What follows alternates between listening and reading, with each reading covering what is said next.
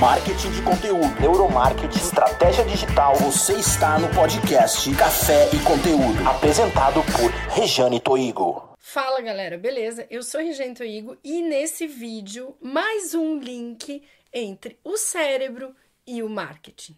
E esse link é conhecido por neurônio espelho. Neurônio espelho são células especializadas localizadas em algumas regiões do nosso cérebro. E são esses neurônios especiais que fazem a gente sentir vontade de bocejar quando a gente vê alguém bocejando, que faz a gente sentir coceira quando vê alguém se coçando e que faz a gente sentir vontade de dançar aquela dancinha que viraliza na internet, sabe? Open Gangnam Style. Mas o neurônio espelho, ele é um neurônio motor, ou seja, o neurônio que faz a gente elevar o braço, que faz a gente fazer a dancinha, que faz a gente bocejar. Ele é um neurônio que move os nossos músculos, mas ele entra em ativação antes da gente mover o músculo. Esse neurônio ele funciona só da gente olhar uma pessoa fazendo o movimento. Ou seja, eu vejo alguém dançando, eu já estou dançando lá dentro do cérebro por causa do neurônio espelho. E isso me faz ter vontade de repetir esse movimento. Tá, beleza. Mas o que que neurônio espelho tem a ver com marketing ou com marketing digital? Hum? Fica aqui, que é o que eu vou explicar nesse vídeo. E vou explicar também como é que você pode utilizar essa função do neurônio espelho para melhorar a qualidade do seu material digital. Mas antes eu vou te contar que essa célula especializada chamada neurônio espelho foi descoberta por acaso por um neurobiólogo italiano chamado Giacomo Risolati, na Universidade de Parma. E como que ele descobriu esse neurônio? Olha que legal. Ele estava estudando os neurônios motores daquele macaco rezo, sabe? Aquele mesmo macaco que estudaram para descobrir o fator RH do sangue, inclusive RH por causa de rezos. Por causa disso, esses tímios, esses macacos, estavam com eletrodos para que os cientistas da equipe do Giacomo pudessem observar qual era a região do cérebro que se ativava quando eles faziam determinados movimentos. E foi aí que um dos pupilos do Giacomo estava tomando sorvete. E quando ele tomava sorvete, ele levava a casquinha do sorvete até a boca. Gelato, né? Um gelato italiano, vero? E quando ele estava tomando esse gelato, o macaco estava olhando para ele. E quando o macaco olhava para ele, os sensores do equipamento do Giacomo acionaram como se o macaco estivesse realizando o movimento. Porém, o macaco estava parado, só olhando o movimento do cientista. Logo em seguida, o macaco então imitou o movimento do cientista de levar o sorvete na boca. Gente, olha que incrível!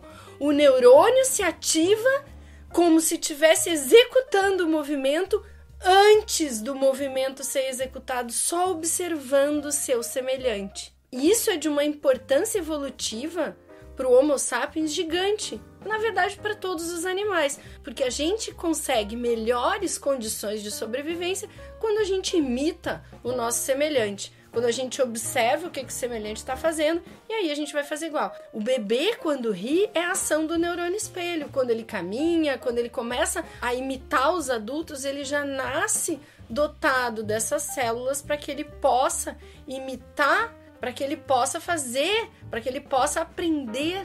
A gente nasce dotado dessas células, então, para através da imitação poder aprender a executar as tarefas que vão nos garantir sobrevivência.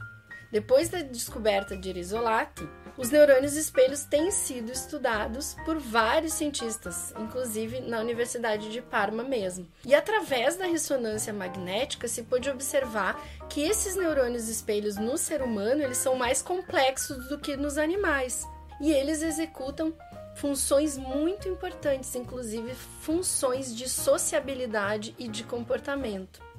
Risolati tem um livro lindo que eu acho que justifica o porquê que eu aprendi a falar italiano, sim, porque italiano não serve para nada, mas serviu para eu ler esse livro, que fala bastante da ligação entre neurônios espelhos e a empatia, ou seja, a nossa capacidade de se colocar no lugar do nosso semelhante. A nossa capacidade de chorar quando a gente vê o semelhante chorando, a nossa capacidade de se compadecer da dor, a nossa capacidade de rir quando alguém ri. Também não é à toa que a gente gosta de assistir esportes, né? Porque o esporte também nos dá uma sensação de que a gente tá junto, de que a gente tá praticando, de que aquilo tá acontecendo não só fora da gente, a gente está correndo, a gente está fazendo gol, a gente está fazendo a cesta, a gente está voando de skate junto com aquele atleta. Então não é à toa que essas práticas nos encantam e essas práticas arrecadam multidões para assistir, porque o nosso neurônio espelho se identifica as sensações que o atleta está provocando nas pessoas enquanto ele está executando essas ações de esportes radicais, que secreta neurotransmissores que fazem com que as pessoas corram o risco, sintam a emoção da mesma forma como o atleta está sentindo.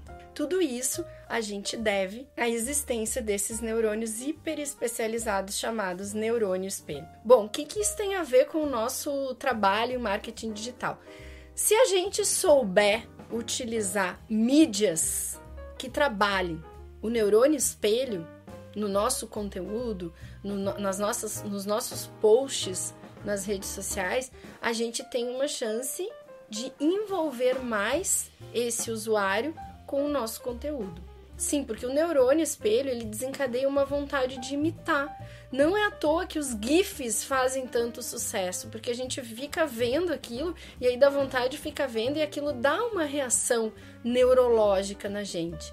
E não é à toa também que os cursos de fitness, né? Quem é infoprodutor sabe do que eu tô falando, que mostra as pessoas treinando, que mostra as pessoas fazendo exercícios, vendem tanto e tem bastante adesão do público. Quando eu vejo um anúncio desses caras ali do Q48, da Raquel Quartier, que é a nossa cliente aqui, da Camila, dos do, do, do, pessoal que faz yoga, eu fico louca, porque eu, come, eu fico vendo e é como se eu ficasse hipnotizada. Eu tenho vontade de fazer o que eles estão fazendo. Isso é ação do neurônio espelho. Então, essa informação é valiosa. Toda vez que for possível utilizar movimento nas suas mídias, a tendência é que a pessoa preste mais atenção e a tendência é que a pessoa simpatize mais pela sua marca, vá ler o seu texto e vá se encantar por aquilo que você está fazendo. Então, essa é a ligação do neurônio espelho com o marketing.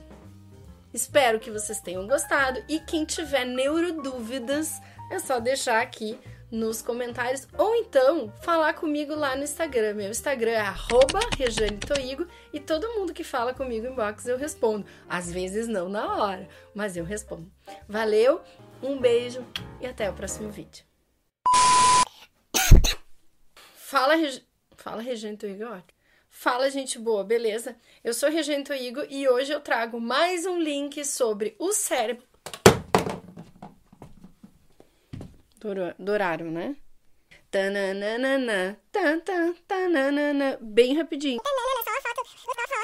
Bem rapidinho.